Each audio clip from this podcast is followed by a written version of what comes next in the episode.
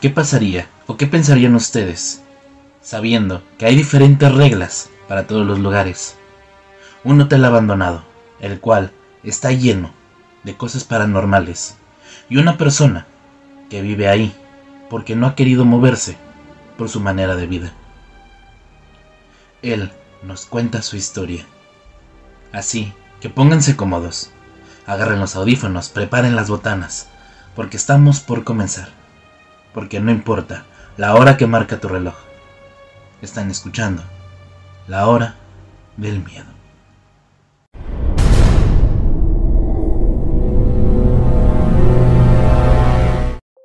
No tengo un hogar. Lo tuve alguna vez, pero ya no. Mis hijos lo han vendido. No lo culpo. Debería de haber estado ahí para ellos, especialmente en un momento como este. Pero solo perdieron a una madre, y yo perdí a la parte de mí mismo. Pasamos ella y yo 40 años juntos. Ella fue mi primer beso y apenas teníamos nueve años. Los dedos de los pies bajo el muérdago. A lo largo de toda la vida construimos algo juntos, algo hermoso e intrincado, y solo para nosotros. Y luego ella murió, y yo me quedé atrás. Después me sentí muy solo. La compañía de otras personas, incluso la de mis propios hijos, me parecía mal. Un hueco y fino, como cartón, pero nada de consuelo. Había perdido la mitad de mí y me dolía muchísimo. Durante el funeral tuve que sentarme ahí y comer sándwiches que mi hija había preparado en una bandeja, escuchando las tristes ofrendas de las personas que estaban conscientes del agujero en mi pecho. Pero no podían hacer nada al respecto. Y como una nube negra, el pensamiento de mi hogar vacío descendiendo sobre mí. ¿Qué iba a ser cuando todos volvieran a sus familias? Cuando mis hijos finalmente regresaran a sus vidas. Solo la primera noche, después de registrarme en el hotel Durnaven, comprendí la gravedad de mi decisión. No iba a volver. No iba a fingir que la vida todavía tenía significado. Me senté en mi habitación, pedí una bebida y esperé. Y quince años después, sigo esperando. Incluso después de que cerraron el hotel. Incluso cuando el edificio se derrumbó. Cuando el papel tapiz se despegó. Los extraños saquearon. En la madera comenzó a pudrirse. Y yo seguí, envejeciendo, pero aún vivo. En este lugar me he convertido en un hombre diferente. He tenido que adaptarme. Soy un carroñero, un ocupa, desesperado, frío y hambriento. Pero es su ausencia lo que más siento como un dolor en el pecho. Incluso después de todo este tiempo. Y quizás me estoy castigando a mí mismo. No sé. Creo que solo quería ser otra persona y este lugar lo hizo posible. Parece como si hubiese pasado toda una vida, cuando estaba en mi jardín, cocinando hamburguesas en una parrilla abierta, escuchando a mi futuro yerno parlotear sobre el fútbol mientras mi esposa y mis hijas se reían a la distancia. Estoy tan alejado de ese hombre que no estoy seguro que de alguna vez fuéramos la misma persona. Ahora, solo existe este hotel. Qué pequeño lugar tan especial. Dunraven, tiradores de latón descoloridos en todas las puertas, alfombras rojas, estampadas por todos los pasillos.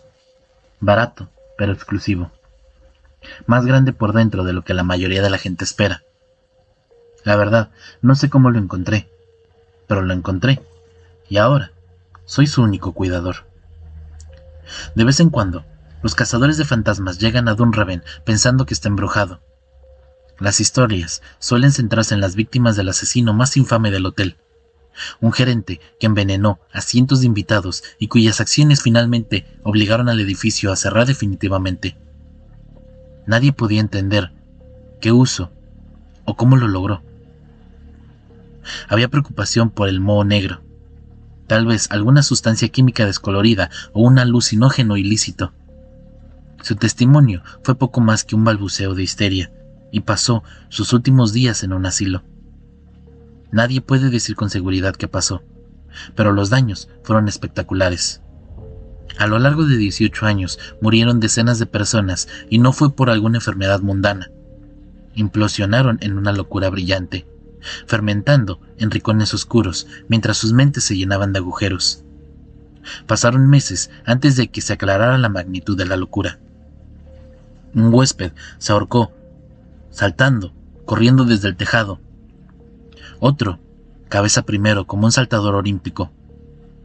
Uno de ellos, un médico, murió intentando extirparse el apéndice en el comedor mientras los demás invitados seguían comiendo.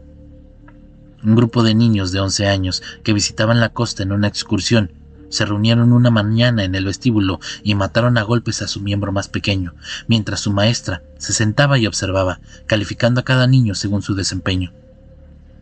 Los huéspedes que se alojaron aquí durante este periodo soñaron con océanos de alquitrán hirviendo y rojo sangre hasta donde alcanza la vista. Se deleitaban con su propia destrucción. Sus mentes se derretían en los bordes mientras la moralidad fluía suelta como cera caliente. Pero esto, esto es solo la punta del iceberg. Incluso cuando estaba abierto, el personal, una rotación siempre cambiante de adolescentes de la ciudad, lo odiaba y temía a partes iguales. Ya entonces, la mitad de las habitaciones estaban prohibidas para los huéspedes y el personal. Los nuevos empleados a veces infringían las reglas, pero solo una vez, quienes le sirvieron de comida a la mujer en el 312 descubrieron que ella le susurraba cosas muy extrañas a través de la puerta cerrada. La mayoría la encontró inofensiva al principio, pero no después de haber regresado a casa y vislumbrar sus manos pálidas debajo de la cama, o haberla sorprendido doblada dentro de su refrigerador, murmurando oscuros reflejos de sus propios pensamientos privados. Si prestas atención cuando visites Durnaven, podrás notar que clavada en la pared de cada piso y sala de profesores hay una lista de estas habitaciones con rejas. Los empleados, atentos, habrán notado que la 312 estaba en la lista, con el añadido de que todas las solicitudes de servicio de comida a su ocupante debían ser ignoradas. Desde que el hotel quedó abandonado, llevo conmigo una copia de la lista en todo momento, junto a algunos apéndices propios. Algunas habitaciones son relativamente seguras. Es fácil entrar a la 804 y evitar el sillón de cuero rojo que está disuelto a unos pocos huéspedes geriátricos que buscan una siesta erguida. Pero otras habitaciones son una sentencia de muerte. En el 614, algo extraño vive debajo de la cama y tiene un alcance anormalmente largo. Sus extremidades retorcidas pueden llegar a los pasillos y estirarse en las esquinas, y son expertos en maniobrar el sistema de ventilación para atrapar cualquier pobre alma que haya dejado su olor en la habitación. En varios pisos pueden observar rejillas y respiraderos con revestimientos dañados, y a pesar de los mejores esfuerzos del administrador, casi siempre encontrará un residuo marrón escondido en los lugares de difícil acceso, como un tornillo que no tiene su rosca o la cortura de una soldadura. Este será uno de los lugares donde el residente del 614 finalmente atrapó una víctima con consecuencias violentas. Por lo que he leído en las notas del anterior gerente, podrían esperar horas antes de atacar. Dios mío, Durnaven es algo especial. Algo así, como un pararrayos, una bombilla de vidrio en medio de una explosión. Mil historias componen una historia tan extraña que plantea interrogantes sobre la ciudad. ¿Quién podría ignorar este lugar? ¿Cómo podría alguien mantenerlo en secreto? No encontramos referencia en este lugar en línea, y es sospechoso que algo, como si fuera una conspiración, un expediente, tal vez, cerrado en lo profundo de los archivos de los Winchester. Sí, es así. Solo se puede ofrecer una pizca de comprensión que ha adquirido al vivir aquí. Todo lo que necesito está en el hotel. Nueve pisos, 600 habitaciones, cerca, una costa galesa en ruinas, donde las cosas viejas llegan a la orilla. Toqué el suelo o la arena, en cualquier lugar, entrar al hotel, al agua, y saber que alojarse aquí es ponerse en el camino de una historia tan antigua que corre el riesgo de aplastarse. No me sorprende que el Durnaven siga en pie incluso años después de que cerró. Fuera de la puerta principal había tres excavadoras oxidándose. Vinieron a derribarlo todo, pero esto fue hace 12 años. ¿Dónde están esos hombres? Chalecos amarillos y cascos están esparcidos por el suelo, arrojados ahí, presas del pánico. Cualquiera que sean los planes que hubo para demoler el Dornavén, dudo que todavía estén en marcha. Para mejor, creo. ¿Qué harían con la escalera? Tapiada cuando llegué por primera vez. La abrí, desde entonces, y aunque me llevó algunas semanas entrecortadas con un mazo, cuando había personal, se quejaban interminablemente de que el propietario lo mantenía cerrado. No podían entender por qué tenían que estar arrastrando todo, subiendo y bajando las escaleras principales, donde los invitados, a menudo, los regañaban por estorbar. Una mirada hacia la escalera prohibida, y entendí perfectamente por qué había sido sellada. Era enorme, demasiado grande para un edificio como este. Se me cayó un ladrillo y nunca lo escuché aterrizar. Encendí una luz y conté más de nueve pisos, mucho más. Me dolía mirar fijamente el punto de fuga, y de repente el suelo bajo mis pies se sintió mucho menos sólido. Estaba parado sobre algo endeble que daba a un abismo más profundo que cualquier cosa que hubiese visto jamás. He subido estas escaleras durante más de un día y no he encontrado el fondo, pero sí encontré viejas expediciones, figuras esqueléticas agarrándose el cuello, cubriéndose la boca, con los rostros congelados en rictus de gemidos. La mayoría parecen adolescentes perdidos, vestidos con jeans y sudaderas con capucha. En los pisos inferiores, incluso encontré algunos que parecían oficiales militares de la Gran Guerra. Más profundo aún, algunos esqueletos estaban envueltos en una antigua cota de malla. ¿Cómo se derriba algo así? Introduces una gran máquina amarilla en esta escalera y todo lo que sucederá es que perderás tu gran máquina amarilla. Evito este lugar, como si fuera radioactivo. ¿Quién sabe qué puede vivir allá abajo, subsistiendo de cosas invisibles? En lugar de esto, paso mis días lleno de habitación a habitación, rebuscando en cosas que la gente dejó atrás, escuchando lo que las paredes tienen que decir. La historia de este lugar es una conexión inquietante con tantas vidas olvidadas. Puedes sentirlo, como un dolor al corazón, comprensivo. Una de estas habitaciones está cargada del fuerte olor a sexo. Los postes de la cama se han desgastado a través de la alfombra, cavando surcos en los listones de madera debajo. Todavía rechinan con un ritmo que resulta familiar, pero que duele a los oídos. Como una rata maníaca que se abre camino a través de un paisaje estrecho. Y es peligroso quedarse en el umbral, incluso arriesgarse a poner la mano en la puerta. Puedes perder días por su efecto. Una embriagadora mezcla de pensamientos y emociones confusos, como estar poseído por los sueños confusos de otra persona. Las pocas veces que he tenido la mala suerte de quedar atrapado en su efecto, me he despertado días después, adolorido y sin dormir. Cerraron la habitación en los años 30 después de que la quinta serie de muertes y sabiendo lo que hago, me sorprende que hayan tardado tanto. Las víctimas murieron por deshidratación, úlceras por presión, infecciones desagradables y sepnia contraídas por prácticas antihigiénicas. En una ocasión, el personal derribó la puerta de una patada y descubrió que los invitados se habían ido dejando solo ropa empapada de orina, servidas en copa de vino. Lo que pasó ahí, no lo sé, no quiero saberlo. Como todas las habitaciones enrejadas, tiene un montaplatos, un antiguo ascensor mecánico que llega a la misma profundidad que la escalera. Sospecho que las fuerzas que están en juego en este abismo se filtran hacia arriba a través del pozo abierto hacia el hotel. Incluso puede ser la fuente de toda extrañeza. No puedo encontrar ningún registro de los montaplatos. Ni siquiera que fueran sido instalados o incluso utilizados para su propósito original. Lo he comprobado, y el montaplatos en mi habitación debería descender directamente a través de la barra al nivel del suelo, cortando varios taburetes y la encimera. Pero, cualquiera que sea el camino, puede que realmente tome para eludir el espacio tradicional. Ahí, en ese montaplatos, algo me envía regalos o algo así. Allá abajo, en la oscuridad, Durante mi estancia en el Durnavén siempre había oído algo moviéndose por ahí abajo.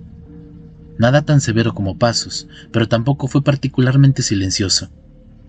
Podría haber sido una reja abriéndose en otra habitación para acceder al mismo pozo, o tal vez algo que se soltó y cayó. Pero alguna vez, abandonando el hotel, los sonidos se hicieron más fuertes. Golpes, muy estrépitos, golpes ahogados y tal vez incluso gruñidos. No lo puedo decir con seguridad. A veces me despertaban, pero quedaba ahí tumbado con los ojos aturdidos, y un solo vago indicio de lo que había sido el sonido, antes de volver a quedarme dormido.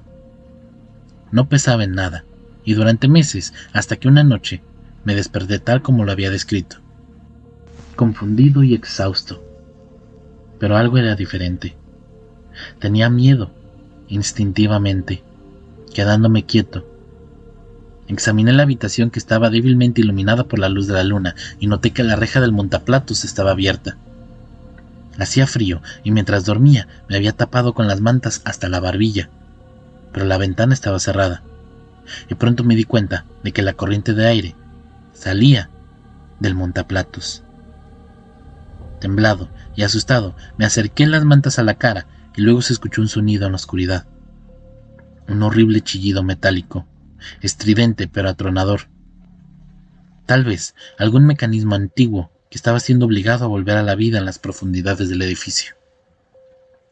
Pasó rápidamente y me pregunté qué era, pero antes de que pudiese reunir coraje para levantarme y cerrar el montaplatos, el sonido se repitió. Para entonces ya estaba completamente despierto y rápidamente procesé que fuera lo que fuera, estaba muy, muy por debajo de mí. Esto me dio cierto alivio, pero solo un poco, porque el sonido volvió. Y luego otra vez. Y de nuevo. Y me di cuenta, con creciente horror, que alguien estaba operando el ascensor, tirando, a mano, del cabestrante para elevar la plataforma, haciendo sonar la cadena y sacudiendo el óxido de la máquina centenaria.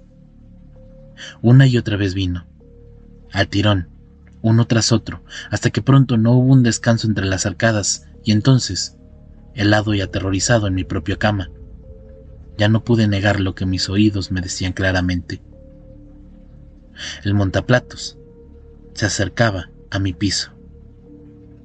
Por alguna razón mi cerebro escogió el momento para recordarme que todos los niños que habían desaparecido en el Dunraven a los dados de los años, de innumerables padres que pasaron unas horas ociosamente en el bar debajo solo para regresar a sus habitaciones y no encontrar nada más que sábanas arrugadas y otros signos sutiles de lucha de pánico, y me imaginé lo que pasaron estos niños. Empecé a imaginarme como yo, acostados en la cama, escuchando al montaplatos acercarse con un mecanismo de gemido, sin poder quitarse de encima la idea de que algo había estado en este espacio, cerrado, y se elevaba inobservablemente hacia ellos. Se taparon los ojos con las mantas para ocultarlo. Se arrastraron debajo de su cama o esperaron con la respiración contenida cuando el chirrillo se detuvo y se escuchó el sonido silencioso de músculos inhumanos saliendo de esta pequeña caja de metal. Tal vez se imaginaron que si se quedaban quietos, perfectamente quietos, podría pasar a engullir a otro niño.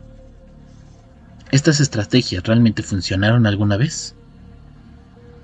Para entonces mis nervios ya habían conquistado por completo. No podía moverme, solo pude mirar hasta que por fin apareció el ascensor. Una caja de tono negro. En estos pocos segundos encontré la eternidad, cada uno de los cuales se extendía mucho más allá de cualquiera en la mente humana. Mientras miraba los rincones en las sombras del montaplatos hasta que, por fin, algo me devolvió la mirada. Un par de ojos amarillos, y una sola mano de tres dedos extendida para agarrar la escotilla abierta. Por un momento mi mundo me pareció vertiginosamente irreal, pero no pude romper la tensión. Solo podía quedarme ahí, temblar y preguntarme si mi corazón finalmente iba a ceder y estallar dentro de mi pecho. No estoy seguro de cuánto duró realmente esto, pero al final el brazo se estiró, cerró la reja y el sonido de metal, torturado, comenzó de nuevo, y lentamente el mecanismo se perdió de vista. Cuando salió el sol, envalentonado por la luz del día, corrí y me aseguré de que la maldita cosa estuviese bien cerrada, de que no hubiera nada más al acecho fuera de la vista. Brevemente me pregunté si podía haber sido un sueño, pero las marcas recientes de rasguños en el interior del eje del montaplatos me decían lo contrario. Decidí cambiar de habitación, pero esto no sería el final. Si elegía una habitación sin montaplatos, tardaría menos de una semana en aparecer otro en la pared. No importa cuánto me moví, lo único que logré fue esparcir las malditas cosas por todos lados. No había forma de evitar esta cosa. La mayor parte del tiempo pensaba en mi habitación, con las ruedas chillando, mientras se arrastraba desde el sótano hasta Dios quién sabe dónde. Pero algunas noches la reja se abría y esos ojos amarillos me miraban de reojo, desde las sombras, y aunque nunca salió sigilosamente y trajo mis peores pesadillas a la vida, no pude evitar que me mirara con furia. No pude detener el miedo paralizante que me inculcó. Obviamente, he estado en riesgo en el Dunramen en el pasado, pero esto siempre se debe a que entré ilegalmente en una de muchas habitaciones prohibidas. Esta fue la primera y la única vez que algo en el Dunraven pareció darse cuenta de mí, y peor aún, perseguirme. Y me persiguió y no importa la habitación que eligiera, pronto aparecería otro montaplatos, y poco después la cosa seguía. No todas las noches, a veces con tan poca frecuencia, pero una vez al mes. Pero ¿con qué frecuencia tendrías que pasar esto para que te afecte gravemente? Me resultaba cada vez más difícil dormir, y sin embargo, de alguna manera, posiblemente, se volvió más extraño. Aproximadamente un año después de que comenzara, me desperté y encontré el montaplatos que ya estaba en mi piso, iluminado como estaba por el sol de la mañana. Pude ver de inmediato que no había ninguna cosa de ojos amarillos acechando, pero esto no significaba que estuviese vacío. Habían colocado cuidadosamente sobre la plataforma, perfectamente centrado, casi presentado, un viejo reloj de bolsillo averiado, con una tapa de latón descolorida.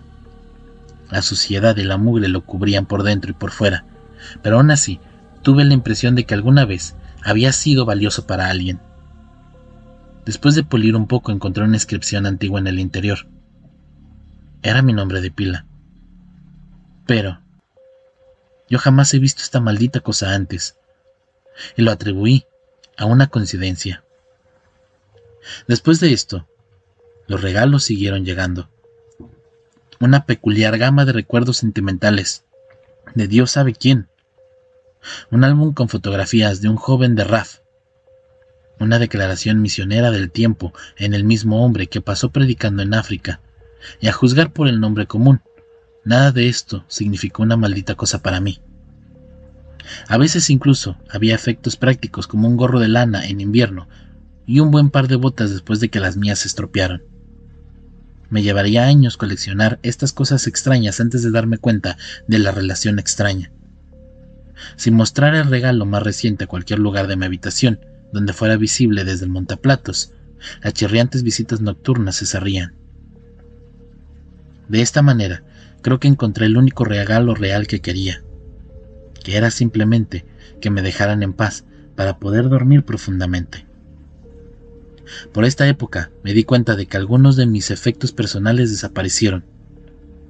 La mayoría de ellas, cosas que no me importaban. Y los robos eran tan poco frecuentes que no valía la pena preocuparse. Especialmente considerado las noches de insomnio que pasaba mirando a los ojos durante lo que podrían ser horas. Aquellos ojos amarillos. Pero lo que más me angustió fue una caja de hojalata llena de últimas cartas que recibí de mi hija. No las había leído. Las cosas se habían puesto feas entre nosotros después de que me fui, y sabía hacia dónde se dirigían. Aún así, era agradable tenerlas, saber que existían. Aparte de eso, los robos fueron menores y pronto cesaron, pero los regalos siguen llegando, una o dos veces por semana hasta el día de hoy. En cierto modo, solo profundiza mi conexión con el lugar. No sé por qué, Pero de todos los años, los extraños ocupantes del Durnaven, esa cosa es a la que más temo. Es la forma en la que me mía. La verdad, no puedo describirla. Solo he visto su cara una vez, una pesadilla viviente que me persigue hasta el día de hoy.